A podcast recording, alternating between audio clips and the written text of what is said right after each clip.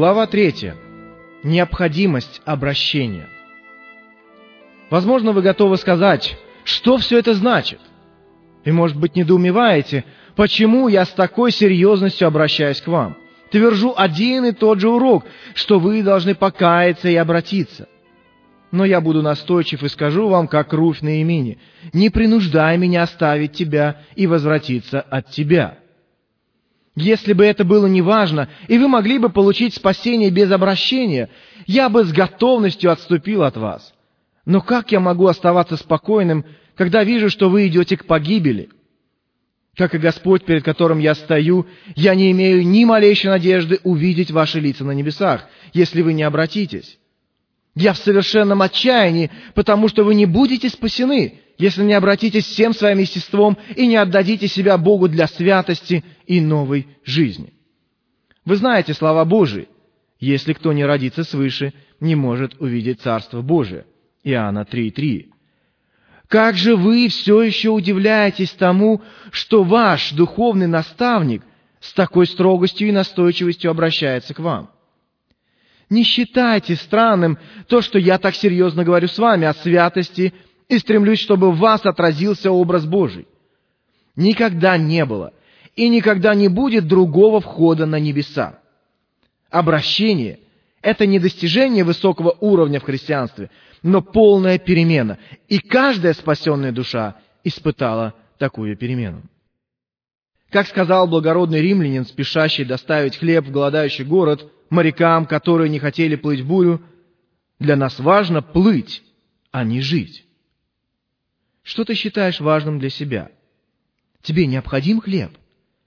Тебе необходимо дышать. Но в таком случае еще более необходимо тебе обращение. Обращение – это то, что тебе нужно больше всего на свете. Это твоя самая важная и единственная необходимость. Твое положение в обществе не так важно. Ты можешь продать все свои сокровища и выручить большие деньги, но все равно не быть счастливым. Твоя жизнь – это не самое важное. Ты можешь разделить ее со Христом и получить от этого несомненную пользу навечно. Твоя репутация – это не так важно. Ты можешь терпеть позор за имя Христа и все же быть более счастливым.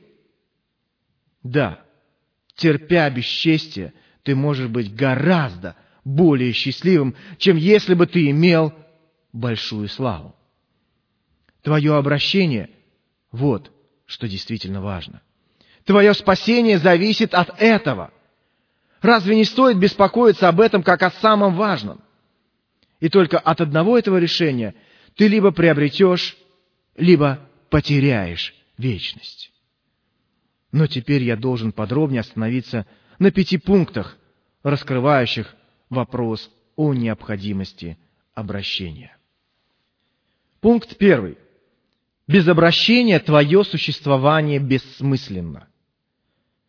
Не правда ли жаль, что твоя доброта не имеет значения, что ты бессмысленно сгораешь на земле, что ты как пылинка во Вселенной? Это действительно так, если ты не обращенный, если ты не можешь ответить, каков конец твоего бытия. Не для небесного ли счастья ты был создан и живешь? Не для самого ли себя создал тебя Бог? Не человек ли ты, имеющий смысл жизни? Подумай, как ты попал в этот мир и почему ты существуешь? Созерцая, как искусно Бог создал тебя, подумай, для какой цели Бог сотворил эту материю. Подумай о прекрасных возможностях твоей души, имеющей небесное происхождение. Для какой конечной цели Бог подарил ей эти прекрасные качества. Ты угождаешь самому себе и удовлетворяешь свои чувства. Но была ли у Бога другая задумка относительно твоей души?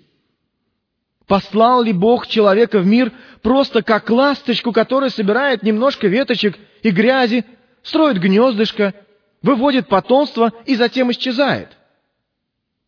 Только невежественный человек видит Отца таким – ты же так дивно устроен и не имеешь смысла бытия? Конечно, Бог творил это все для прекрасной и славной цели. О человек, ты находишь смысл своей жизни в совершенно незначительном и возводишь это на трон. Недосадно ли, что такое прекрасное творение создано для суеты? Поистине твое существование напрасно, если твоя жизнь не заключается в Боге. Лучше бы тебе вообще не существовать, чем существовать без Бога. Будешь ли ты служить тому предназначению, которое выбрал сам для своей жизни? Ты должен покаяться и обратиться. Без этого у тебя нет цели, по крайней мере, хорошей цели. В твоей жизни нет цели. Необращенный человек – это как музыкальный инструмент с порванными струнами или как ненастроенный инструмент. Дух живого Бога должен починить и настроить этот инструмент посредством обновляющей благодати. Он должен заставить звучать этот инструмент посредством благодати, приводящей все в движение. Иначе ваши молитвы будут как вой, или ваше служение не будет музыкой для того, кто есть святость. В вашем настоящем состоянии вся ваша сила и все достоинства настолько негодны, что вы не можете служить живому Богу, если не очиститесь от дел смерти. Неосвященный человек не может выполнять Божью работу. У неосвященного нет к этому никаких способностей. Он совершенно не способен ни на слова, ни на дела праведности. Принципы благочестия и его действия являются для такого человека великим таинством. Невозрожденному не понять таинств Небесного Царства. Ожидать, чтобы плотский человек своим служением угождал Господу, так же нелепо, как и ожидать, чтобы не знающий алфавита читал, или человек, никогда не державший лютни в руках, исполнял возвышенную музыку. Вначале он должен быть научен Богом, научен как молиться, научен ходить, научен всему полезному, а иначе он совершенно погибнет. Также неосвященный человек не может выполнять Божью работу, потому что у него нет никаких сил для этого. Как слабо его сердце, написано в Иезекииле 16.30. Он быстро утомляется. Почитать день Господень для него так трудно. Он немощен. Он мертв из-за греха. Также неосвященный человек не может выполнять Божью работу, потому что его разум не направлен на это. Он не желает знать путей Божьих. Он не знает их и не беспокоится, чтобы их узнать. Он не знает и не уразумеет их. Также неосвященный человек не может выполнять Божью работу, потому что у него нет ни подходящих инструментов, ни нужных материалов. Так же, как человек не может высекать скульптуру из мрамора без инструмента, или художник рисовать без красок и кисточек, или строитель строить без материала, также невозможно совершать должное служение без благодати Духа Святого, которая и является материалом и инструментом для работы. Если человек дает милостыню не из любви к Богу, он этим Богу не служит, но прославляет самого себя – Молитва на устах без благодати в сердце, не похожа ли она на безжизненный труп? Что стоят все наши исповедания, если в их основе не лежит искреннее покаяние и глубокое сокрушение? Что значат наши просьбы, если они не оживлены благочестивым желанием и верой в атрибуты Бога и Его обещания? Чего стоит наше прославление и благодарение, если это все не является результатом любви к Богу, и если это не вызвано чрезвычайной благодарностью и осознанием Божьей милости? Ожидать, что дерево начнет говорить или что мертвый начнет ходить, можно с таким же успехом, как ждать, что необращенный будет служить Богу в святости, и Бог примет такое служение. Если дерево плохое, как плоды могут быть добрыми? К тому же без обращения вы живете с неправильными целями. Необращенная душа является местом пристанища всякой нечистой птицы. Откровение 18.2. Она похожа на гробницу, наполненную всякой нечистотой и гнилью. Матфея 23-27. Это как вместилище, наполненное червями и источающее вредное зловоние, отвратительное Богу. Псалом 13.3. Какая ужасная ситуация! И ты все еще не видишь необходимости в переменах? Не печально ли видеть, как золотые, предназначенные для служения в Божьем храме сосуды, используются для выпивки на пиршествах и оскверняются идолопоклонством, как написано в Даниила 5, 2, 3. Поставленное Антиохием изображение свиньи на входе в святой храм для евреев было отвратительным зрелищем. Но насколько отвратительнее в таком случае превратить храм своей души в конюшню или свинарник, сделавший святое святых капищем Ваала. Это и есть именно тот случай, когда не происходит возрождение. Все ваши члены являются орудием неправды, они слуги сатаны. Ваше сердце до глубины наполнено нечистотой. Посмотрите, какие гости, в кавычках, исходят из вашего сердца. Злые помыслы, убийства, прелюбодеяния, любодеяния, кражи, лжесвидетельства, хуления – как написано в Матфея 15, 19. Это черное стадо показывает, какой ад внутри вас. О, как невыносимо видеть, до какой степени унижена душа, имеющая небесное происхождение. Видеть славу творения Божьего, венец Его работы, Господина земного мира, питающегося шелухой, странжирами и расточителями. Не жалко ли смотреть на этих одиноких и оставленных на улицах людей, которые недавно еще питались изысканными явствами? На драгоценных сынов Сиона, которых некогда сравнивали с чистым золотом, а теперь сравнивают с глиняной посудой? На тех, кто раньше одевался в багряницу, а сейчас жмется к навозу?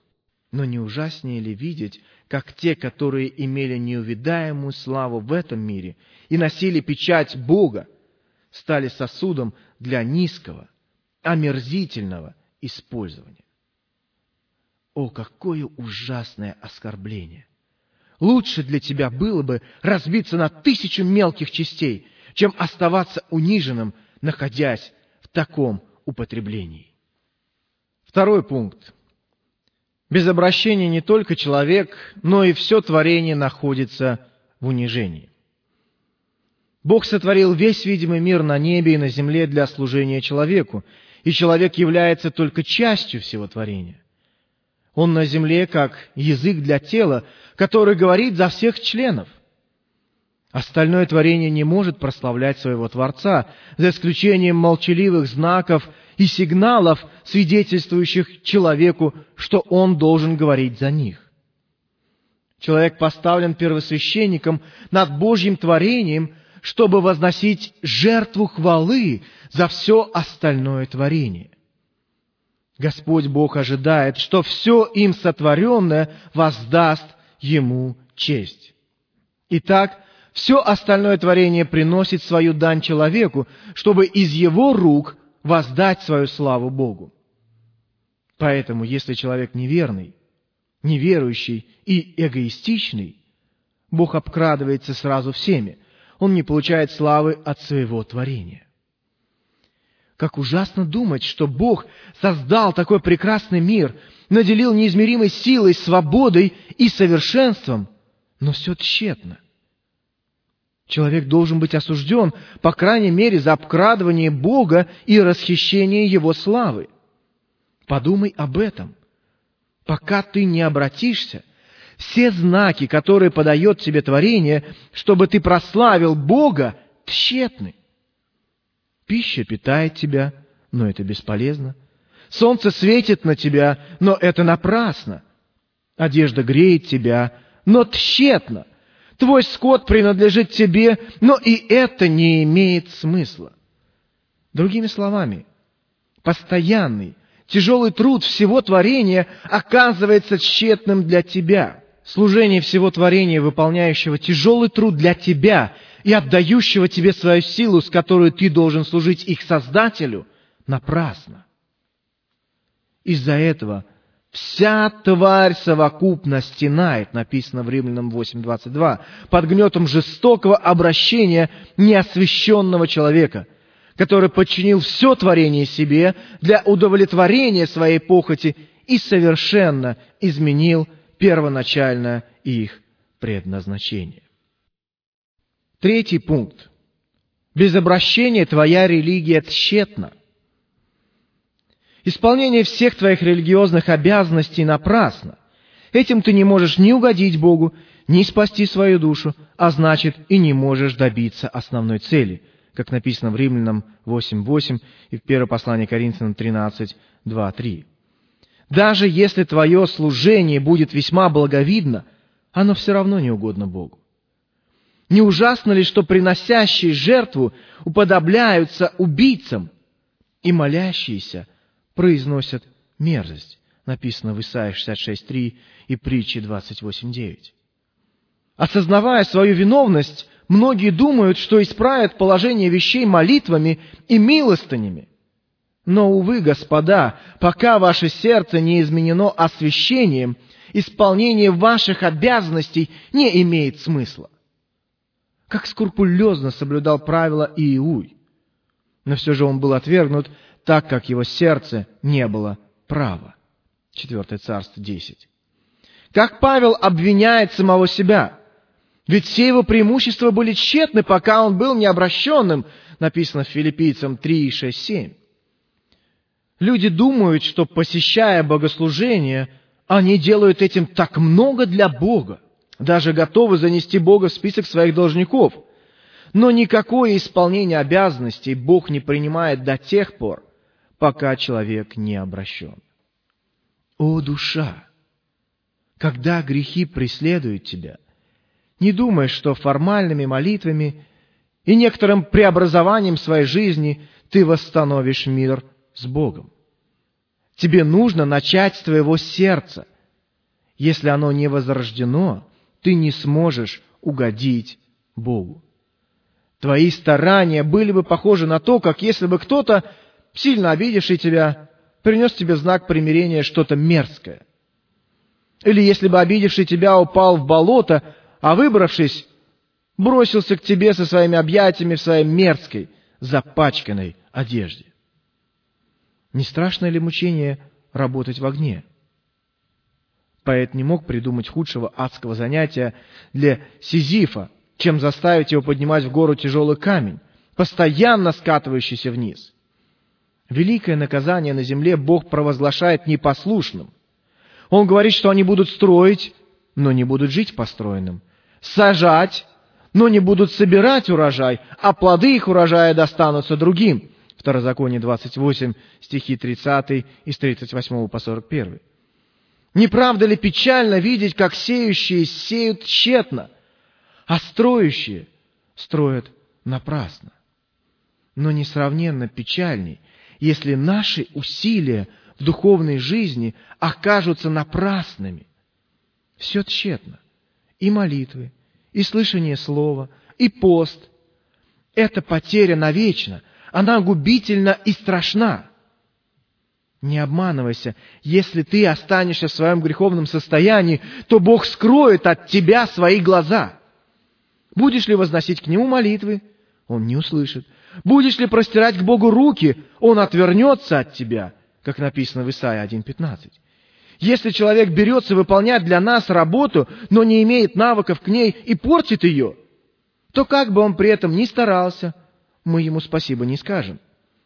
Бог должен быть прославлен надлежащим образом. Если слуга выполняет работу неправильно, он заслуживает скорее порицания, чем похвалы. Труд для Бога должен выполняться так, как он задумал, иначе труд не будет угоден ему. А угодить Богу невозможно, если сердце не будет свято. Четвертый пункт. Без истинного обращения ваши надежды тщетны. В Иова 8.13 сказано, надежда лицемера погибнет. Или еще сказано, отверг Господь надежды твои. Иеремия 2.37. Во-первых, надежда на покой для нечестивого тщетна. Обращение дает не только чувство безопасности, но и спокойствие и мир при любых обстоятельствах. Без обращения ты не узнаешь мира. Без страха Господня ты не будешь иметь утешения от Святого Духа. Бог возвещает мир только своему народу и своим святым. Если в твоем сердце мир, а ты продолжаешь грешить, твой мир обманчив. Это не Бог тебе дает мир, и ты можешь догадаться, откуда он исходит. Грех – это действительно болезнь. Самая ужасная болезнь. Это язва на голове, это бедствие в сердце, это сокрушенные кости, это скорби, раны, пытки и мучения. Ждать совершенного покоя, пребывая во грехах, так же нелепо, как ждать облегчения, когда буйствуют все вышеперечисленные болезни и появляется гниль в костях. О, бедный человек! В этой ситуации для тебя не наступит облегчение. Посмотри, каковы последствия этих болезней за смертной чертой. Вы можете увидеть бедного человека, бедного, больного человека, который говорит, что он здоров, но печать смерти лежит на его лице. Он в приподнятом настроении будет заниматься своими делами, в то время как следующий шаг ведет его в могилу. Неосвященный человек часто не замечает ничего плохого. Он думает, что здоров и невредим, поэтому не призывает врача. Но все это только свидетельствует о том, в какой он опасности. Грех естественным образом порождает болезни и беспорядки в душе. Какая непрекращающаяся буря бушует в неудовлетворенном сердце, как безудержно распространяется коррозия зла. Может ли быть сердце переполнено страстными желаниями и чувствами любви, бьющими через край, когда ум охвачен горячкой и в костях огонь? Внешне гордость, но внутри смертельная водянка. Алчность и несносная неуемная жажда порождает злобу и зависть, наполняя глубины сердца ядом. Духовная ленность, как летаргический сон, приводит к плотской беспечности и сонливости рассудка. Как душа может иметь истинный покой, когда ее одолевают такие болезни? Но возрождающая благодать лечит, приносит облегчение разуму, приготавливает душу к постоянному, устойчивому и вечному миру. Велик мир у любящих закон Твой, и нет им преткновения, сказано в Псалме 118, 165 стихе. Это пути мудрости, приносящие радость и мир. Давид находил гораздо большее удовольствие в слове, чем во всех своих предприятиях. Совесть не может найти полное успокоение, пока не очистится до конца. Проклят тот мир, который созидается на греховном пути. Два вида ложного мира наводят больше ужаса, чем все земные беды. Это мир с грехом и мир во грехе. Во-вторых, надежда на спасение после смерти тщетна. Это самая губительная надежда для человека, и она сильно оскорбляет Бога. В такой надежде смерть, безысходность и богохульство в такой надежде смерть. Она будет с корнями вырвана из твоего сердца. Бог обрежет корни и ветви, и это приведет тебя к царю ужасов. Обопрешься о дом свой, и он не устоит. Но как рушащееся здание обвалится на тебя, хотя ты и полагался на него. В такой надежде безысходность. Ибо какая надежда лицемеру, когда возьмет, когда исторгнет Бог душу его, написано в Иова 27.8. Вот здесь и конец его надежды. Фактически, надежда праведника тоже имеет конец, но конец не разрушительный, а ведущий к совершенству. Конец его надежды в осуществлении желаемой цели, а конец надежды нечестивого – полное крушение. Благочестивый скажет смерти – все завершилось а нечестивый все пропало и будет горько оплакивать себя, как Иов. Хотя Иов ошибался относительно себя. Кругом разорили меня, и я отхожу, и как дерево он исторг надежду мою, сказал Иов в книге Иова, 19 главе, 10 стихе. А праведный и при смерти своей имеет надежду, сказано в притчах 14.32. Когда его плоть умирает, надежда продолжает жить. Когда его тело увядает, надежда процветает. Его надежда – это живая надежда, а надежда нечестивого – мертвая, убивающая, гибельная для его души. Со смертью человека нечестивого исчезает надежда, и ожидание беззаконных погибает, сказано в притчах 11.7. Она будет отсечена, как паутина, которую нечестивый сплел для себя – но со смертью все разрушается, и наступает вечный конец его спокойствия, на которое он полагался. А глаза беззаконных истают, и убежище пропадет у них, и надежда их исчезнет, сказано в Иова 11.20. Нечестивые люди строят свою плотскую надежду и не выпускают ее из своих рук. Они крепко держатся за нее, не отпускают ее – но смерть обрежет их цепкие пальцы. Когда смерть пронзит своим жалом ваше сердце, погибнет и ваша душа, погибнут и надежды. Неосвященный человек имеет надежду только при жизни. Вот почему все люди так жалки.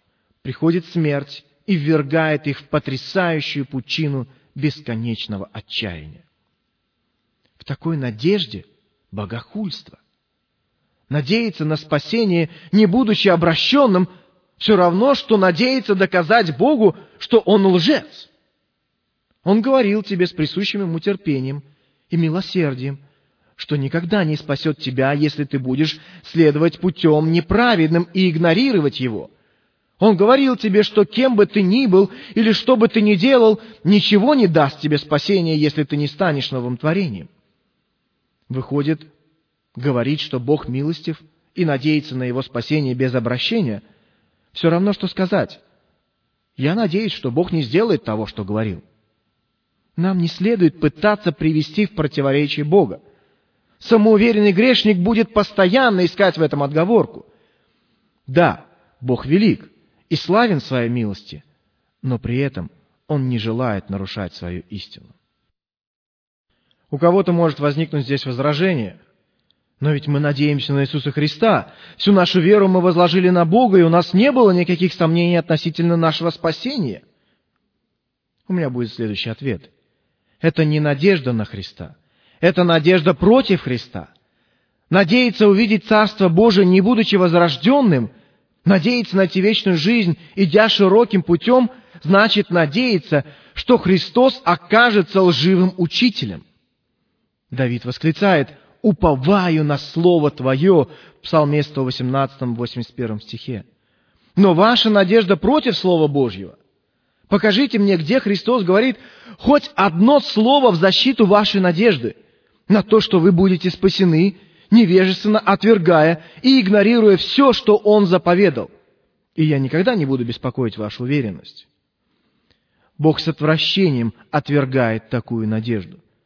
Людей, ходящих во грехах, и надеющихся на Бога осуждает пророк. Между тем опираются на Господа, сказано в Михея 3.11. Бог не позволит грешному человеку сделать надежную опору для себя. Бог отвергнет этих самоуверенных грешников, которые грешат, но при этом причисляют себя к народу Божьему, как человек отряхивает со своей одежды прицепившийся репей. Если твоя надежда чего-то стоит, тогда ты очищаешься от своих грехов, как сказано в первом послании Иоанна 3.3. Но проклята надежда, которую лелеет в своем сердце необращенный грешник. У кого-то может возникнет еще возражение. Ты пытаешься привести нас в отчаяние. И я отвечу, да, вы в отчаянном положении, потому что никогда не попадете на небо, если не обратитесь. И не думайте, что увидите Бога, не имея святости. Но не отчаивайтесь. Вы найдете милость, если покаетесь и обратитесь. Ничто не должно повергать вас в такое парализующее уныние, препятствующее достигнуть покаяния и обращения, как это задумал Бог.